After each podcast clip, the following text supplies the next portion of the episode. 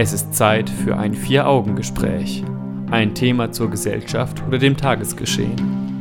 Ein Blickwinkel, der über die übliche Berichterstattung hinausgeht. In einem Gespräch unter vier Augen.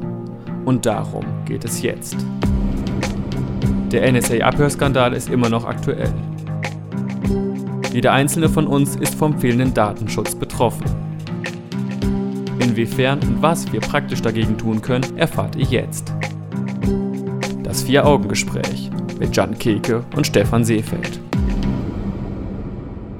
Ja, ganz herzlich willkommen zum Vier-Augen-Gespräch, dem neuen Podcast mit Jan Keke und mir. Worum soll es in diesem Podcast gehen? Naja, um alles Mögliche im Grunde. Äh, alle Themen, die in irgendeiner Weise relevant für das Tagesgeschehen sind oder die wir selbst interessant finden, über die wollen wir sprechen. Heute dann über das Thema Datenschutz. Dabei soll es nicht nur darum gehen, äh, die Meinungen und Nachrichten der breiten Medien einfach nur wiederzugeben, sondern wir wollen durchaus eigene Schwerpunkte legen und das Ganze möglichst interessant für euch gestalten und machen. Und bevor wir jetzt großartig in die Thematik einsteigen, denke ich, ist es ganz sinnvoll, dass wir uns erstmal ein bisschen vorstellen und deswegen begrüße ich dich ganz herzlich zum Vier-Augen-Gespräch. Ja, hallo Stefan. Ja, ich bin der Jan. Ich äh, studiere Philosophie und Germanistik und bin jetzt heute zum Thema Datenschutz einfach mal hier, weil ich denke, dass äh, äh, es erscheint mir als ein sehr wichtiges Thema und werde vielleicht dann auch in der ein oder anderen kommenden äh, Sendung dabei sein. Genau, als auswechselbarer Moderator sozusagen. Das heißt, du bist nicht in jeder Sendung fest dabei und wir machen nicht jedes Mal fest eine Doppelmoderation, sondern zwischendurch wird es den ein oder anderen Gast mal geben, den ich mir einlade und der speziell zu dem jeweiligen Thema dann etwas sagen kann. Aber an deine Stimme sollten sich die Leute durchaus gewöhnen, denn du bist immer wieder dabei. Ja, diese Gelegenheit biete ich den Leuten heute direkt einmal. Wie bist du zu deinem Studio gekommen? Äh, Studio, genau. Wie bist zu, du zu deinem Studium gekommen? So? Also zu dem Studium mit Bus und Bahn. Sehr und, gut. Äh, zu meinem Studium ähm, bin ich gekommen, weil ähm, mich einfach ähm, die Philosophie schon immer äh, in, der, in der Schule schon interessiert hat. Und ich glaube, jeder ist, äh, jeder Mensch ist ein kleiner Philosoph irgendwo und hat auch irgendwie ein gewisses Interesse an der Philosophie. Bei mir war es ein bisschen ausgeprägter. Ich habe mich erst einmal gegen das Studium entschieden, weil es, ähm, ja, wie so schön gesagt wird, immer, ähm, es ist eine brotlose Kunst und man kann damit beruflich nicht viel erreichen. Das heißt, ich habe erstmal was. Sagen die Leute ja, zumindest. Ich bin da anderer Meinung, aber. Ja, ich habe erstmal was anderes studiert ähm, und bin dann erst über Umwege sozusagen zu meinem eigentlichen Studium gekommen. Wie mich das jetzt beruflich dann am Ende äh, weiterbringt, ja, das ist natürlich unklar, aber wir warten mal ab. Also klare berufliche Perspektiven, deswegen jetzt auch der Podcast hier. Sehr ja, gut. Genau. Sehr schön. Irgendwelche Hobbys, die dich interessieren, die dich mitreißen? Ja, äh, mein Studium ist sehr theoretisch im Prinzip. Also man liest sehr viel, man schreibt sehr viel, man diskutiert vielleicht auch ein bisschen.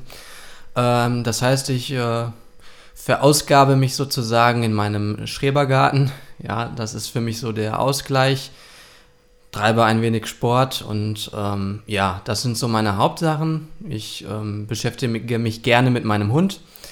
Das heißt, ich bin nicht so lebensfremd wie vielleicht ähm, andere Philosophen, klassische Philosophen. Ich nehme durchaus auch noch an, an den alltäglichen Dingen des Lebens teil. Also, liebe Leute, ihr könnt ihn draußen auf der Straße tatsächlich treffen. Kleiner Tipp, irgendwo im Ruhrgebiet. Ja, genau. Sehr Wie gut. bei dir. Du bist auch irgendwo im Ruhrgebiet. Irgendwo im Ruhrgebiet, ja. ganz genau. Nicht mehr lange vielleicht, aber in nächster Zeit erstmal schon noch, genau. Ja, ja, du bist nicht so ganz gerne hier, ne?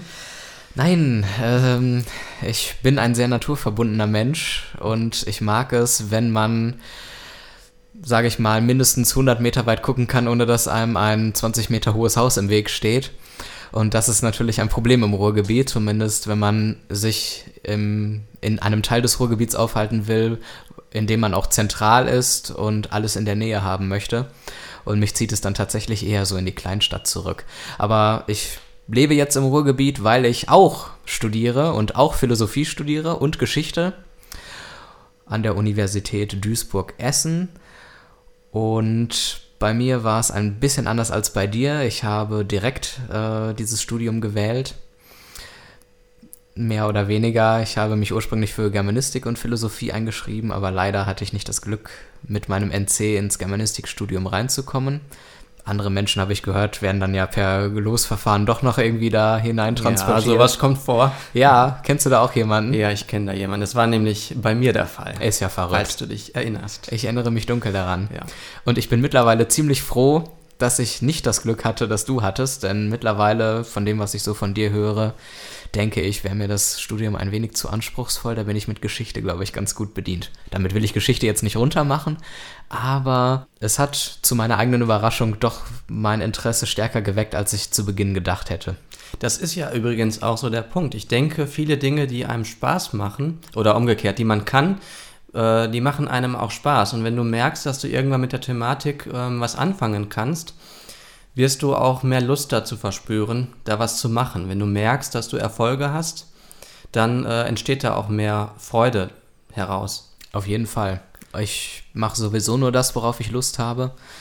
Und äh, bis jetzt, toi toi toi, bin ich damit gut gefahren. Wie das in den nächsten Jahren wird, wird sich zeigen. Aber ich glaube zumindest, dass äh, Philosophie keine brotlose Kunst ist, weil ich denke, man lernt äh, in diesem Studium Dinge aus verschiedenen Blickwinkeln zu betrachten, Dinge kritisch zu betrachten. In Geschichte selbst lerne ich zu recherchieren und das sind Fähigkeiten, die man in vielerlei Berufen sehr gut gebrauchen kann und die einen für verschiedene Dinge qualifizieren. Und insofern denke ich, kann ich mich guten Gewissens in verschiedenen Bereichen bewerben, ohne mich mit meinem Studium verstecken zu müssen. Nein, also ich glaube, verstecken müssen wir uns nicht. Ähm, es mag nur Arbeitgeber geben, die vielleicht nicht einsehen, dass ähm, Philosophiestudenten durchaus einiges an ähm, ja, können, einiges an Können mitbringen, was vielleicht auch wirklich gefragt ist in den ein oder anderen Beruf, was äh, andere Leute vielleicht nicht so bringen können, weil sie ähm, vielleicht etwas studiert haben, wo sie nicht so kritisch mit den Thematiken umgehen, wie wir das tun. Ja. Damit möchte ich natürlich jetzt nicht sagen, dass die Philosophie besser ist als andere Studiengänge, Sie ist anders halt. Aber ich denke, dass die Philosophie durchaus eine ähm, wichtige Rolle in der Gesellschaft einnimmt, beziehungsweise einnehmen sollte, ähm, weil wir doch eine sehr säkularisierte und weiterentwickelte Gesellschaft sind, ähm, in der es wichtig ist, dass wir nicht nur alles kritisieren, sondern alles ähm, auch hinterfragen, auch unsere eigene Kritik hinterfragen. Und das machen wir jetzt auch mit dem ersten Thema, denke ich mal.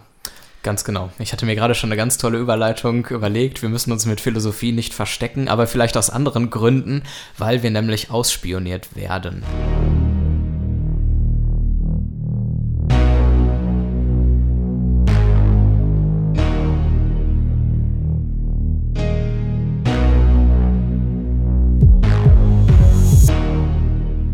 Wir alle kennen den NSA-Skandal. Er ist seit fast einem Jahr jetzt schon in den großen Medien und äh, dank Edward Snowden sind dort Dinge ans Tageslicht gekommen, für die viele Computerfreaks vor einigen Jahren noch belächelt wurden. Und hier zeigt sich sehr schön, dass es Verschwörungstheorien gibt, die dann manchmal tatsächlich sogar auch äh, zutreffend sind. Ja, es gibt Leute, die sagen, ich habe das alles gewusst. Natürlich wussten sie das nicht direkt, äh, sie haben es vermutet. Ähm, und es hat dann erstmal eine Zeit lang gedauert, bis wirklich Edward Snowden im Prinzip sein eigenes Leben aufgegeben hat, um äh, den Menschen draußen zu vermitteln, hey, hier läuft irgendwas nicht ganz so toll. Wir waren ja eigentlich, also wir haben das vermutet zwar, dass wir vielleicht abgehört werden, aber dass das dann, als es dann so konkret wurde, äh, hat man sich dann vielleicht doch ein bisschen komisch gefühlt bei der Sache. Mittlerweile scheint es vielleicht so zu sein, dass es zu einem Alltagsproblem wird, zu einem Alltagsthema, das gar keine Besonderheit mehr besitzt. Ja, wir werden von diesen Five Eyes, wie man sie nennt, beobachtet. Ähm, das sind ja die Länder USA, Großbritannien, Australien, Kanada und Neuseeland die uns da ähm, beschatten. Zumindest deren Geheimdienste. Ja. Inwieweit offiziell ist die Regierung daran natürlich nicht beteiligt. Genau. Aber ich habe das Gefühl, dass die Menschen sich langsam damit arrangieren. Und trotzdem äh, denke ich, ist es weiterhin ein aktuelles Thema. Wir sollten uns. Ganz genau, bevor ihr also abschaltet und euch denkt, nee, dieser Podcast ist doch nicht so das Wahre. Wir wollen euch in so ein bisschen zeigen, dass dieses Thema tatsächlich relevant für euch, einfache Leute da draußen ist, denn wir sind alle davon betroffen und wir wollen euch auch ein paar praktische Dinge an die Hand geben, äh, wie man sich im Falle so einer Überwachung am sinnvollsten vielleicht verhalten könnte. Ja, könnte. Wir können nicht sagen, wie sich jeder verhalten soll. Denn ähm, es ist ja nun mal unklar erst einmal, wie wichtig diese Überwachung tatsächlich ist. Also wir können das ja gar nicht aus unserer Perspektive sagen, ob es da auch positive Effekte gibt. Aber es ist erstmal stark anzuzweifeln, dass es diese natürlich gibt. Genau. Fangen wir mal ganz grundlegend an mit dem Auftrag der NSA. Die NSA kennen wir alle, das ist die National Security Agency, also der Geheimdienst der USA, der aktuelle Geheimdienst. Der überregionale Geheimdienst sozusagen. Genau. Und der hat quasi den Auftrag, die weltweite Telekommunikation zu überwachen und auch zu analysieren. Das ist erstmal die Aufgabe des Warum? Ganzen. Warum hat er diese Aufgabe? Der hat diese Aufgabe, weil seit spätestens dem 11. September 2001 die Terrorgefahr gestiegen ist, angeblich. Aber auch, weil Kriminalität im Allgemeinen verhindert werden soll. Also sei es jetzt Kinderpornografie oder irgendwelche Drogen, ähm, irgendein Drogenhandel. Das sind alles äh, Gebiete, für die dann äh, eben die NSA sozusagen zuständig ist und mithilfe der Überwachung dafür sorgen soll, dass solche Dinge nicht passieren. Was vielleicht ganz spannend ist, ist die Tatsache, dass das kein Problem ist, das uns erst seit ein paar Jahren betrifft, sondern ähm, es gab bereits unter Adenauer einen Überwachungsvorbehalt, den er unterschrieben hat und der hat den ehemaligen Besatzungsmächten nämlich weiterhin das Recht eingeräumt, äh, den innen- und ausländischen Post- und Fernmeldeverkehr zu kontrollieren. Also, wir haben das also tatsächlich schon seit der Nachkriegszeit, das Phänomen, dass eine gewisse Überwachung stattfindet. Ja, natürlich ist die jetzt durch das Internet äh, und durch die Elektronik, die wir haben, nochmal massiv ausgeweitet worden. Denn wir stellen uns vor, wir haben überall, jeder hat zu jeder, fast, fast jeder hat zu fast jeder Zeit einen kleinen Computer mit sich, ein Handy. Das kann äh, dich orten, es kann dich abhören, es kann äh, wahrscheinlich noch andere Dinge machen, wenn es Kamera, Kamera, eine Kamera besitzt oder dergleichen. Das heißt, ähm, es ist einfach noch äh, intensiver geworden, die ähm, Überwachung durch diese Elektronik. Wir können uns eigentlich kaum noch bewegen, ohne überwacht zu werden. Zumal ja auch solche Techniken nicht nur ein Trend sind, wie vielleicht vor einigen Jahren, dass die Leute noch vermutet haben. So ein Hype, der dann kommt, in Mode ist und, Und wieder dann geht, ja. genau, dann verschwindet die Modeerscheinung wieder und wir rennen wieder ohne Smartphones rum. Ich glaube, mittlerweile können wir durchaus sagen, dass sich das fest in unseren Alltag etabliert hat. Ja, ich glaube tatsächlich, dass sich das fest etabliert hat. Ja. Vielleicht wird sich das in Nuancen noch verändern, weil es natürlich nach einer extremen elekt äh, digitalen äh, Ära, Ära auch wieder eine Ära geben wird, die vielleicht ähm, ein bisschen so zu den alten Ursprüngen zurück möchte. Ja, das kennen wir zum Beispiel. Wir in Deutschland sind häufig diejenigen, die am meisten kritisieren solche Sachen. Wenn wir jetzt uns einmal die Türkei anschauen, die haben zum Beispiel ähm, die hacken Twitter einfach und twittern trotzdem weiter. Das Ja, finde ich ja. sehr schön. Das ist sowieso, das ist ein anderes Thema. Entschuldigung. Die, ähm, die, die Türkei hat zum Beispiel nicht so lange das Internet, also zumindest ist es noch nicht so lange äh, der breiten Bevölkerung zugänglich äh, wie bei uns. Mhm. Seitdem sie das jedoch haben, nutzen sie das viel mehr, als wir das tun. Vielleicht, weil wir erstmal mit dem Internet langsam in äh, Berührung gekommen sind, aber auch, weil wir bei uns vielleicht schon wieder eine ähm, Gegen, ja, eine Gegenbewegung einsetzt, Die vielleicht sogar durch den aktuellen Skandal begünstigt wird, möglicherweise. wir wollen uns nicht äh, durch, die- durch die Te Technik im Prinzip ähm, unser Leben bestimmen lassen. Das ist, glaube ich, so ein deutsches Prinzip, was jetzt auch Datenschutz betrifft, was andere Themen betrifft. Die Deutschen sind, auch was Atomkraft betrifft und so, die Deutschen sind da immer, glaube ich, relativ weit vorne bei solchen Sachen. Wobei insgesamt äh, glaube ich, dass das auf das Thema äh, Medien und Kommunikationsmedien vielleicht nicht unbedingt in dem Maße zutrifft, wie zum Beispiel bei der Atomkraft vor einigen Jahren, weil viele Leute, glaube ich, durchaus eine gewisse Scheißegalhaltung mittlerweile entwickeln und vielleicht noch nicht äh, sensibilisiert genug sind, was das Thema Datenschutz angeht. und sich vielleicht auch die Konsequenzen, die Tragweite so einer Massenüberwachung gar nicht so richtig vorstellen können.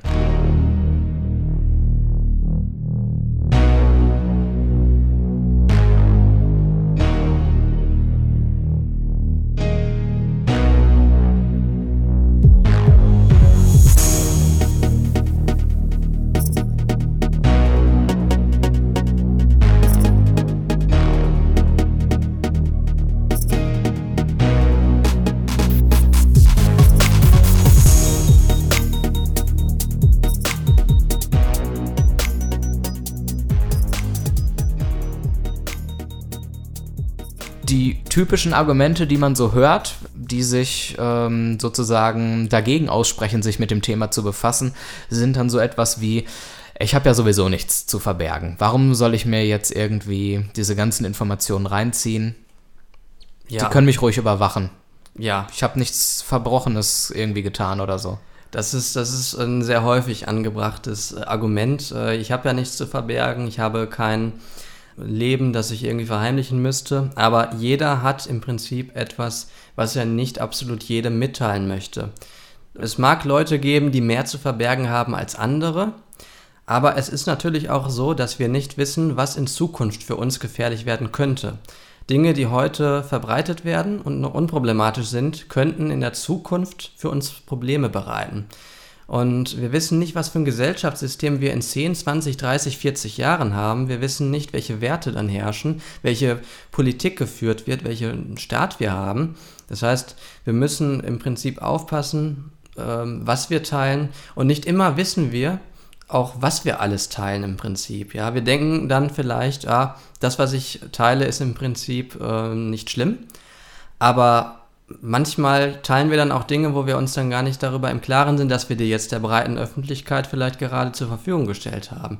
Und ich denke, wenn jeder in sich hineinschaut, gibt es Dinge, bei denen er möchte, dass sie nicht jeder weiß. Ähm, aber natürlich ist das eine eigene äh, Entscheidung, die jeder für sich selbst treffen muss. Ich kann nicht jemandem vorschreiben, ja, du hast doch was zu verbergen, also mach was dagegen. Wenn jemand differenziert darüber nachdenkt und zu dem Schluss kommt, ja, ich habe nun mal nichts zu verbergen, ähm, dann muss man das eben so akzeptieren. Ich glaube aber bei der überwiegenden Mehrheit der Menschen ist es schon so, dass die durchaus etwas haben, was sie verbergen sollten. Ja. Das können ja auch Kleinigkeiten sein. Sei es eine Flirterei mit äh, jemand anderem als dem eigenen Partner oder der Partnerin. Ja. Seien es irgendwelche, ja, politischen Ansichten, die nicht so ganz mit der Mehrheit der Masse konform gehen. Oder politische Ansichten, die sich äh, bei einem selbst vielleicht dann auch in, in den Jahren wieder verändern und wo man dann später nicht mehr möchte, dass, äh, dass man dass Leute sehen, dass man mal diese politische Ansicht hatte. Ja? Richtig. Im Grunde sollte man sich immer fragen, würde ich das, was ich gerade auf irgendwelchen Netzwerken wie Facebook oder sonst wo teile, würde ich das auch einfach so wildfremden Menschen auf der Straße erzählen? Und da würden die wahrscheinlich die meisten eine größere Hemmschwelle haben.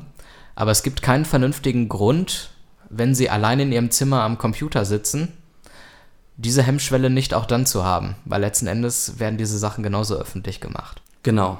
Gut, dann sagen andere daraufhin, ähm, ja, meine Daten gehen doch sowieso unter in diesem Datenstrom. Selbst wenn ich da was veröffentliche, was eigentlich privat ist, wer kriegt das denn mit in diesen riesigen Fluten von Daten. Ja, nun sind das natürlich auch große Zentren, die, sich damit auseinandersetzen. Eins ist klar, nicht jeder kann zu jeder Zeit permanent äh, überwacht und analysiert werden. Das heißt, die meisten Daten werden wahrscheinlich auf irgendwelchen Servern gelagert werden genau. und werden dann irgendwann bei Bedarf, na, der, über den Bedarf kann man sich dann ja auch nochmal streiten, was wäre ein Bedarf, die können dann vielleicht äh, abgerufen werden. Nun kann man das selbst aber gar nicht kontrollieren. Man kann äh, schneller in ins Visier der äh, Überwacher geraten, als man sich das vorstellen kann. Und es ist auch schon der Fall gewesen, dass Leute ins Visier gekommen sind. Man kann auch allein deswegen schon ins Visier geraten, weil man sich unauffällig verhält, ja? Stimmt. Ähm, ich habe äh, vor einigen Wochen ein Seminar in der Uni gehabt und da war eine Kommilitonin tatsächlich äh, von dem Fall betroffen. Die hat an einem bestimmten Ort in der Stadt zu einer bestimmten Zeit mit dem Handy telefoniert und äh, fiel in ein Suchraster ja. von Zeit und Ort äh, der Behörden. ähm, wo sie hätte eine potenzielle Täterin für irgendetwas sein können. Ich glaube, es ging sogar tatsächlich um was Terroristisches. Und dann haben sie tatsächlich ähm, Menschen von der Kripo angerufen und sie mal irgendwie auf die Wache zitiert, weil sie tatsächlich in dem Moment einfach zur falschen Zeit am falschen Ort telefoniert hat. Und wer weiß, vielleicht noch irgendwelche Begriffe genannt hat, die dann Ja. da irgendwie rausgefiltert wurden, keine Ahnung. Ja, man denkt immer so, man selber, einen selber betrifft's eh nie und dann Ja, dann hört man dann so von nah. solchen Dingen und denkt sich, du liebes bisschen, das Ja. ist schon jetzt echt krass. Also es ist schon ein komisches Gefühl, wenn man weiß, man könnte theoretisch ähm, permanent überwacht werden. Prinzipiell sind die Daten in jedem Fall da, auch wenn sie vorerst mal in diesen Daten untergehen könnten und Genau. nicht wahrgenommen werden. Tja, und dann sagen die Leute, auch das ist alles schön und gut, aber man kann da doch sowieso nichts gegen machen. Ja, das hat auch irgendwas mit so, also das erinnert mich so ein bisschen auch an die allgemeine Politikverdrossenheit. Also man kann ja nichts machen, es ist alles so, wie es ist, was ich auch verstehen kann. Absolut. Wenn man sich mal vorstellt, da gibt es riesige ähm, über, ähm, wie sagt man, Wenn ich wüsste, was du sagen möchtest, äh, vielleicht. Äh, es gibt riesige Agenturen, nenne ich sie jetzt Ja. mal, Sicherheitsdienste, was weiß ich. Nein, Sicherheitsdienste ist auch falsch, mein Gott. Was ist die NSA? Geheimdienst. Geheimdienste, wohl, mein ja. Gott, es ist schwierig. Es gibt viele Geheimdienste, die ein Riesenbudget haben, die ein unglaubliches technisches Know-how haben, die abseits von irgendwelchen gesetzlichen Regelungen agieren können. Und dann sitze ich hier so als ganz normaler Mensch in meiner lustigen kleinen 40 Quadratmeter Wohnung und denke mir, ja, und jetzt soll ich aufs Smartphone verzichten, damit man mich nicht mehr abhören kann oder was? Was einfach auch mal unrealistisch ist. Ja, das ist unrealistisch. Es wäre auch zu viel des Guten. Das wäre auch eine Form der Resignation, denke ich mal, wenn wir auf unser Smartphone verzichten würden. Das würde einfach heißen, wir lassen uns im Grunde unsere digitale Gesellschaft zerstören durch die durch diese großen Zentren, die sich da zur Aufgabe gemacht haben, uns permanent zu überwachen. Wir müssen andere Wege finden, denke ich mal, mit dieser Situation umzugehen. Was für Möglichkeiten wir da haben, da werden wir dann gleich nochmal drüber sprechen. Ein anderer Punkt äh, geht auch in die Richtung Resignation vielleicht, wenn dann Leute sagen, na ja, gut, ich versuche ja schon einigermaßen meine Daten zu schützen. Ich habe zum Beispiel bei Facebook das so eingestellt, dass nur meine Freunde die Sachen sehen können, die ich poste. Scheint mir ein bisschen naiv zu sein. Ja, das ist ja im Prinzip ist das ja auch naiv, weil die NSA, die kann das, also für die NSA zumindest, ist das ja kein Problem, da ranzukommen. Also nehmen wir jetzt mal an, wir müssen das annehmen, weil äh, wir. Keinen Grund haben, es nicht anzunehmen. Genau. Aber sagen wir mal so, es gibt ja auch noch normale Hacker, sage ich mal, oder normale Leute, die etwas nicht zu Gesicht bekommen sollen, die etwas nicht lesen sollen. Ja. Für die ist das dann ja schon nützlich. Ne? Also Durchaus. Aber es ist irgendwie ein schwacher Trost, wenn ich mir sage, okay, die kleinen Leute, die sich ein bisschen ähm, eingelesen haben in die Materie und auch äh, Computer hacken können und Accounts hacken können, da kann ich vielleicht schon was gegen tun. Aber die ganz großen, wo es wirklich irgendwie wichtig ist, wo wirklich große Politik mitgemacht wird, da können wir uns leider nicht gegen wehren. Sehr Nice. schwacher Trost irgendwie. Das ist es. Und das macht natürlich auch. Also das macht Resignation aus. Auch Ja. wir, wie können wir das machen? Wir können uns offenbar nicht schützen vor diesen Menschen. Äh, dann können wir es auch gleich sein lassen und einfach nur in Ruhe unser Leben führen, bis es dann mal Ausgesessen ist. ja, ausgesessen ist oder, oder wir lenken uns mit anderen Dingen ab. Weil die Technik ist ja auch so ganz schön. Warum sollen wir uns mit den Problemen beschäftigen, wenn wir die einfach nutzen können? Ne? Richtig. Und die Schmuddelfilme, die wir alle auf dem Rechner haben, die kann man ja dann auch irgendwie nochmal extern oder so speichern. Ja, Ja. Ist nur leider auch ein bisschen zu kurz gedacht, weil man sich aus äh, pessimistischen Gründen mit der Thematik nicht weiter beschäftigen will. Aber die Gefahren, die so eine massive Überwachung nach sich zieht, sind ja durchaus relativ groß.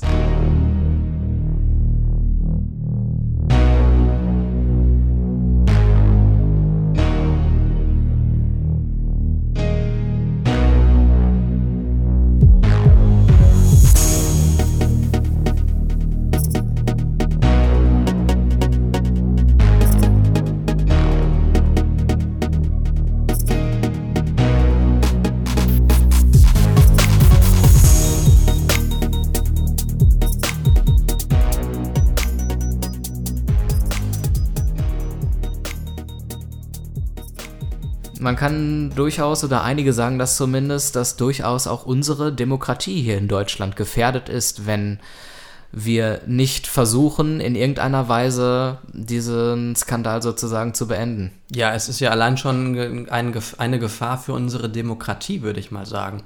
Also, wenn man sich schon dabei ertappt, etwas nicht mehr im Internet kundzutun, weil man Angst hat, man äh, wird, man fällt vielleicht in ein Raster oder ähm, man traut sich nicht mehr seine Meinung anderen gegenüber zu sagen, weil man Angst hat, es werden irgendwelche Leute das Zeug lesen die es nicht lesen sollen erstmal. Und dann hält man sich vielleicht ein Stück weit zurück. Aber eine Demokratie lebt ja davon, dass man diskutiert und dass man genau. ja diese Diskussion lebhaft führt. Ähm, das könnte eine Gefahr sein, dass, äh, dass das schon passiert ist. Wer weiß das? Also ähm, vielleicht gibt es schon Leute, die ihre Position nicht mehr vertreten, weil sie nicht mehr ja allgemein äh, anerkannt werden oder ne, allgemein vertreten werden. Dann gibt es wiederum Positionen, die vielleicht von der allgemeinen breiten Bevölkerung vertreten werden. Da ist es dann kein Problem, das auch zu vertreten. Man ist ja nur einer von vielen. Zumindest im jetzigen Augenblick. Wie du ja vorhin schon mal erzählt hast, kann sich ja auch so ein ähm, Regierungssystem im Laufe der Zeit verändern.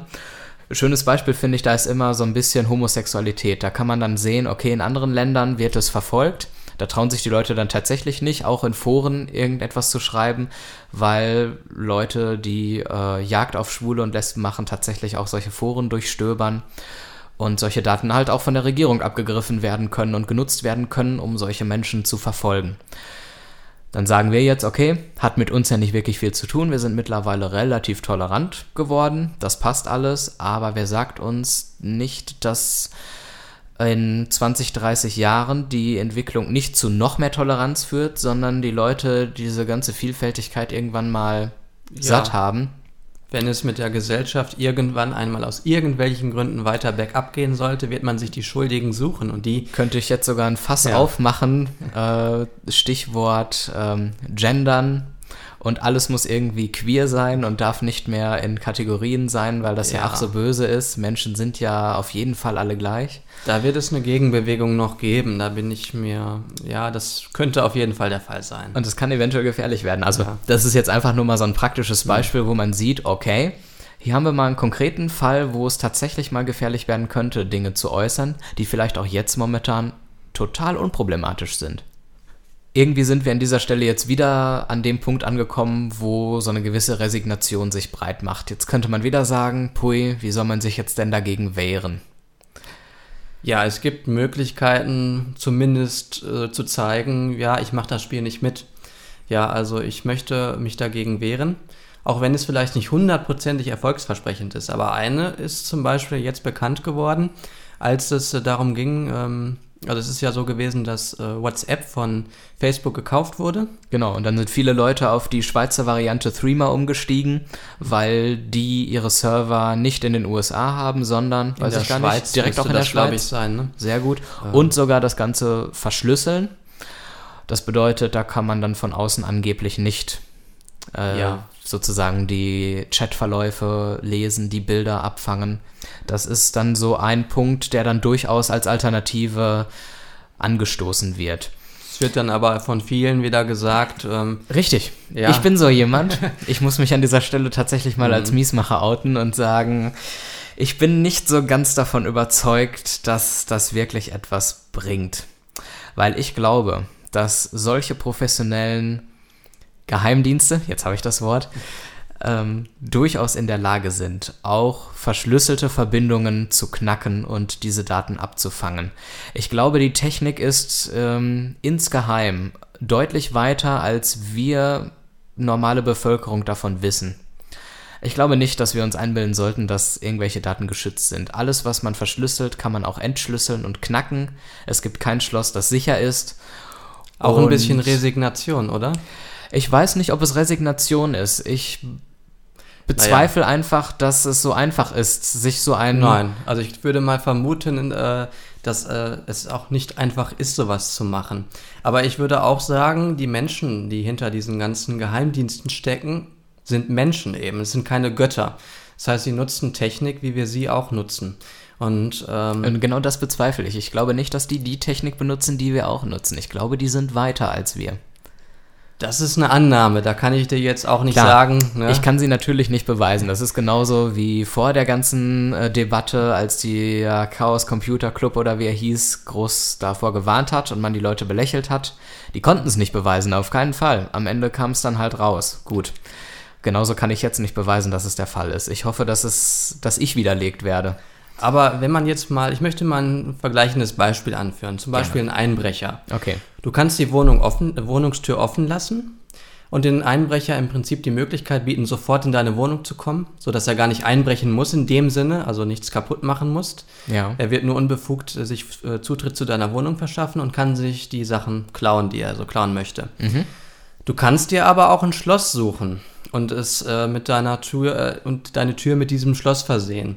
Damit machst du es diesem, diesem äh, Eindringling im Prinzip schon schwieriger, weil er braucht A länger und B ähm, gibt er dann vielleicht schon vorher auf oder es ist ihm zu aufwendig oder er macht zu viel Krach und geht deswegen. Möglichkeiten hat er sicherlich trotzdem irgendwie in die Wohnung zu kommen.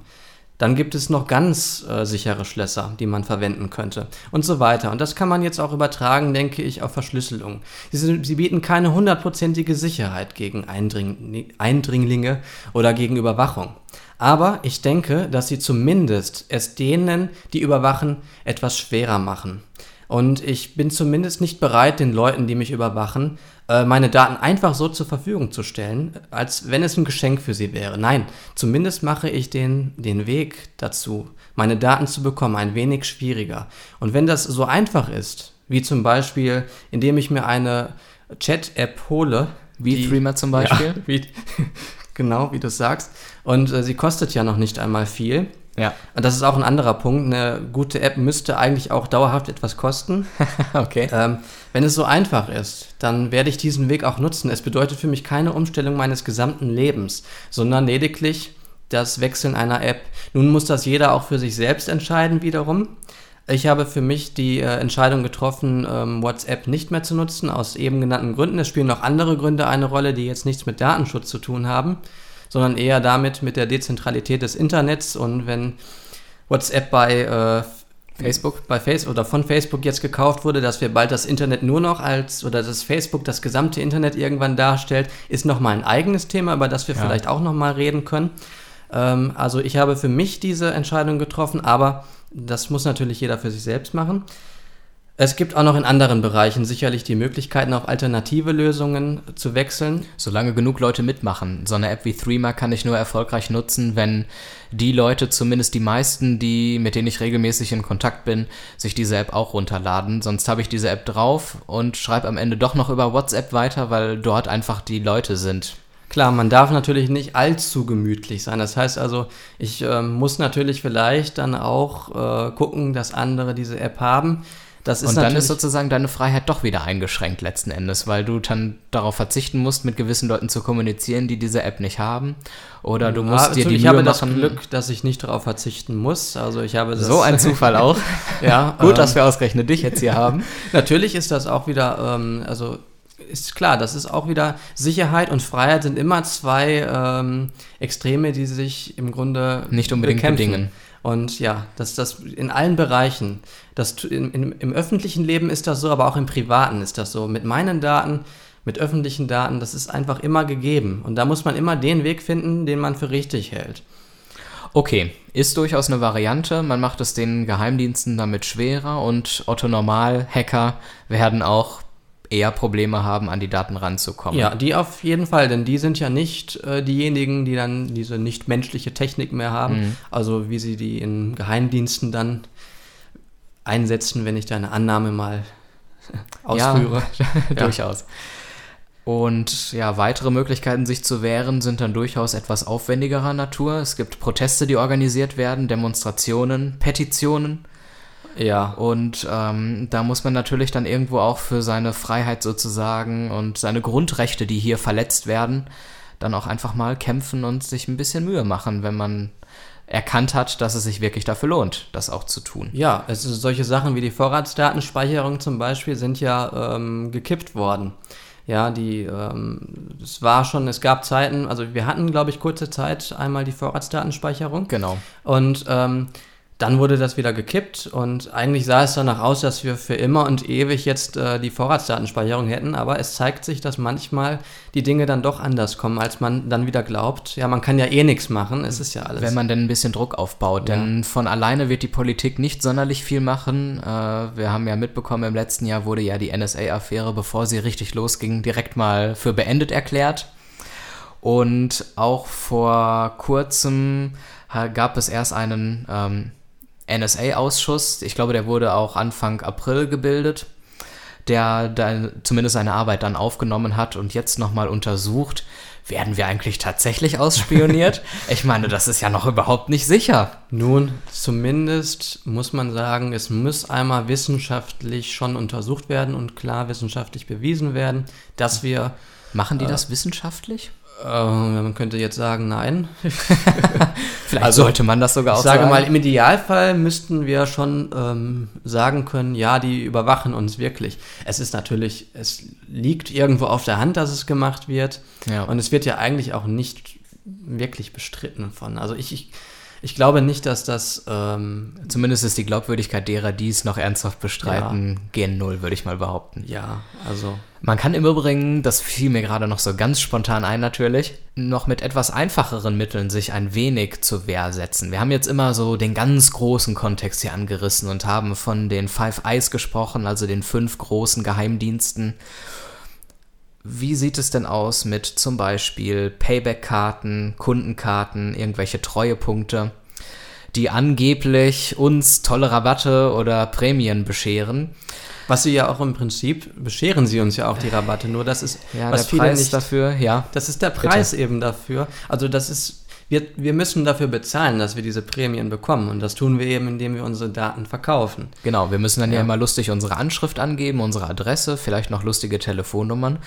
Und man muss sich einfach im Klaren sein, dass diese Adressen verkauft werden und daran Geld verdient und wird. Und nicht nur die Adressen, auch das Einkaufsverhalten. Das ist ja das Interessante. Genau, Menschen, fremde Menschen wissen dann, was ihr dort draußen so kauft und was ihr mit den Produkten dann eventuell anfangt, ist dann, okay, erklärt sich teilweise ja. von selbst, je nach Produkt, aber.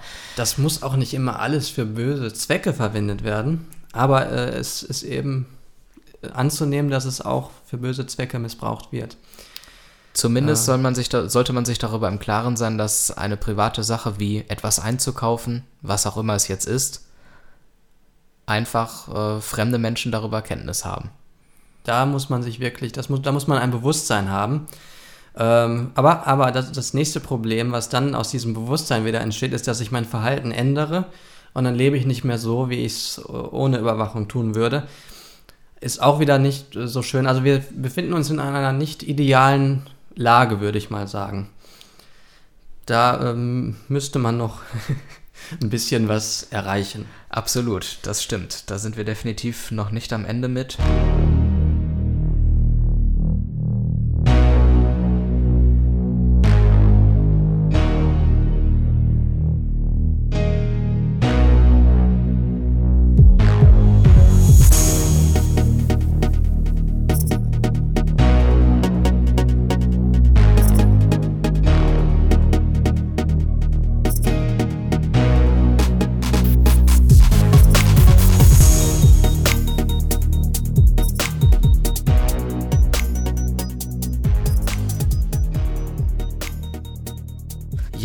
Man könnte jetzt natürlich noch weiter darüber nachdenken, wie schlimm die Situation ist, inwieweit wir selber eigentlich noch als Land souverän sind, wenn wir mit anderen Ländern kooperieren, aus den unterschiedlichsten Gründen und deswegen vielleicht auch nicht die Maßnahmen gegen Überwachung ergreifen, die möglich wären.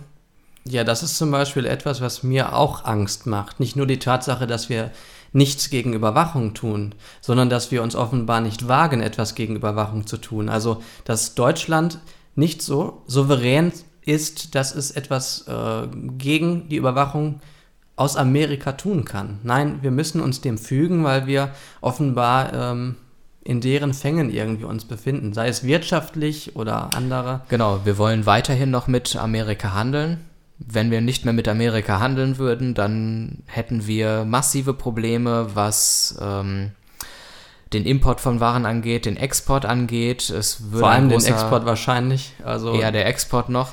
Es würde einfach ein großer Schaden für unsere Volkswirtschaft entstehen. Und wir würden unseren hohen Lebensstandard und bitte, da kann niemand anderer Meinung sein, wir haben hier einen verdammt hohen Lebensstandard in Deutschland, den würden wir einfach verlieren. Genau, den würden wir verlieren und wir müssen uns natürlich auch im Klaren sein, dass der irgendwo auch eingekauft werden muss, dieser Lebensstandard. Und dass wir Genau. das äh, natürlich mit verschiedenen kritischen Mitteln auch erreichen. Und ob wir das immer mit diesen Mitteln erreichen wollen, ist wieder eine andere Frage. Genau, ich hoffe, wir haben einigermaßen verständlich äh, darlegen können, warum das Thema so wichtig ist, welche ganzen Konsequenzen eigentlich da dran hängen, wenn wir überwacht werden, sowohl für uns persönlich als auch für Deutschland im Allgemeinen, dass dort unsere Grundrechte massiv verletzt werden, dass unsere Freiheit eingeschränkt wird, dass unsere Demokratie gefährdet wird. Was man erwidern kann, wenn Leute pessimistisch sagen, bringt doch eh alles nix, ich äh, muss mich sowieso nicht großartig darum kümmern, weil ich nichts zu verbergen habe und so weiter und so fort. Dass es durchaus relevant für uns ist, dass man so dagegen ansteuert. Genau. Wir steuern dagegen an. Zumindest versuchen wir, sollten wir versuchen, mit den Mitteln dagegen anzusteuern, die wir haben. Und welche Mittel das sind, haben wir vorhin auch einigermaßen versucht darzulegen. Ihr könnt das alles nochmal nachlesen, glücklicherweise. Also ihr könnt sowieso diese Folge natürlich so oft hören, wie ihr wollt, aber natürlich auch die wichtigsten Infos nochmal nachlesen. Wir stellen euch da was zusammen. Auf www.vieraugengespräch.de gibt es Informationen dazu, wie man mit kleinen Mitteln schon sich ja, gegen Überwachung schützen kann oder es zumindest den großen Geheimdiensten schwer machen kann. Genau. Wir werden auch äh, in diesem Zuge ein wenig für die Leute, die an Hintergrundwissen interessiert sind, auch nochmal darlegen, wie das mit der Verschlüsselung eigentlich funktioniert.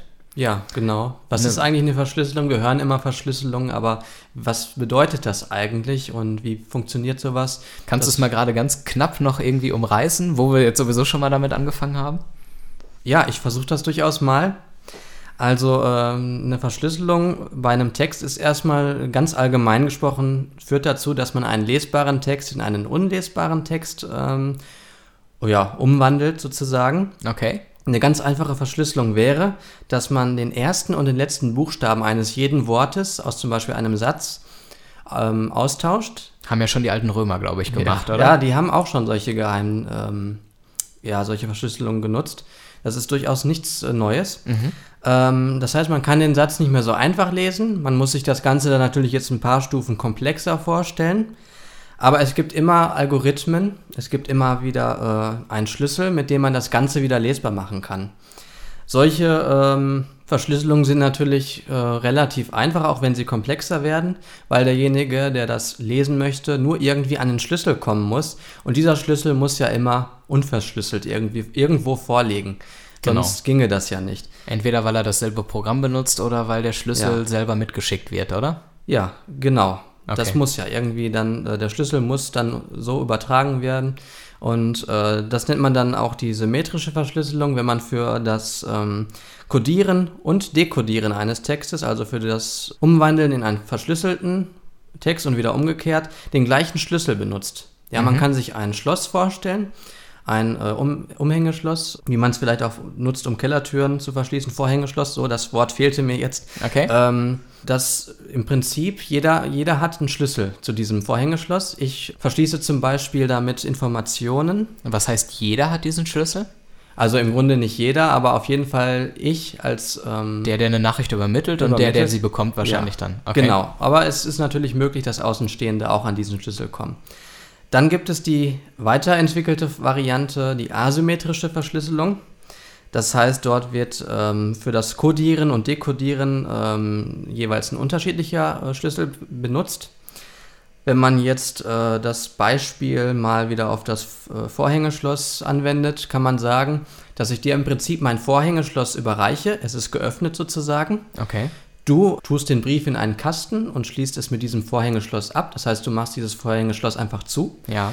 und lässt es mir wieder zukommen. Du hast aber selbst keinen Schlüssel, um dieses Vorhängeschloss wieder aufzumachen. Den Schlüssel habe nur ich und der wird auch nie meine Sphäre irgendwie verlassen. Okay, das klingt schon mal sicherer. Das klingt als schon mal sicherer. Variante. Natürlich ist das auch nicht hundertprozentig sicher. Irgendwie kann man vielleicht trotzdem drankommen an diesen Schlüssel.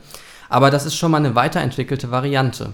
Ja, also es gibt einen öffentlichen Schlüssel, den man den Leuten zur Verfügung stellt, die für einen äh, Nachrichten ähm, verfassen möchten. Und man hat einen privaten Schlüssel, mit dem man das dann wieder öffnen kann, der aber halt nur in meinem Besitz ist.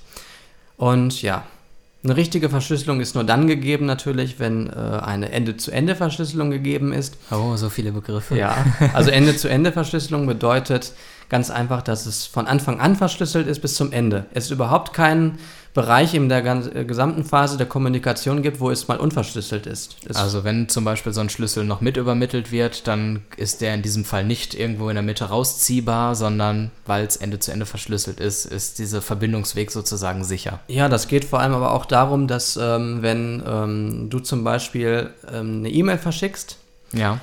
Verschlüsselt verschickst, der andere diese aber nicht verschlüsselt empfängt, das heißt ganz frei zugänglich, im Grunde sein Postfach ist, dann kann man die E-Mail zwar bei dir nicht herausgreifen, aber bei, Aber dem, bei ihm dann. bei dem Empfänger. Ja, okay. Das heißt, das muss man jetzt tun, äh, dass man tatsächlich ähm, an beiden Stellen und an allen Stellen im Prinzip der ähm, Kommunikation alles immer verschlüsselt. Die Sache mit dem Schlüssel ist natürlich immer noch ein anderes Problem. Wie kann man, wenn man irgendwie doch Schlüssel äh, übermitteln muss, diese sicher übermitteln? Ja, das, Aber da sind wir wieder bei dem Punkt, nichts ist absolut sicher. ja, es ist nichts absolut sicher. Nein. Ja, dann vielen Dank für diese ausführlichen Informationen. Wenigstens, du hast dich gut vorbereitet. Das finde ich sehr, sehr schön. Ja, so, ne? Aber- Minimum. Ja, no, immerhin, ne? Ja. Und äh, wie gesagt, wem das jetzt alles dann doch etwas zu kompliziert war, wir haben einen entsprechenden Artikel bereitgestellt auf www.vieraugengespräch.de. Dort kann man das dann nochmal ganz in Ruhe nachlesen. Und dort kann man diesen Podcast übrigens auch abonnieren, was uns natürlich sehr freuen würde. Und damit denke ich mir, sind wir soweit durch. Ja, ich denke schon. Also, ja, durch ist man ja nie. Ja, okay. Aber äh, im Rahmen der Sendung, das, was wir jetzt so behandeln wollten, denke ich, haben wir das durchaus geschafft. Okay, dann danke ich dir ganz herzlich für dieses Vier-Augen-Gespräch. Ich habe auch zu danken. Und ich danke euch fürs Zuhören und würde mich freuen, wenn ihr uns abonnieren würdet und dann bei der nächsten Folge auch wieder mit am Start wärt. Macht's gut, bis dann.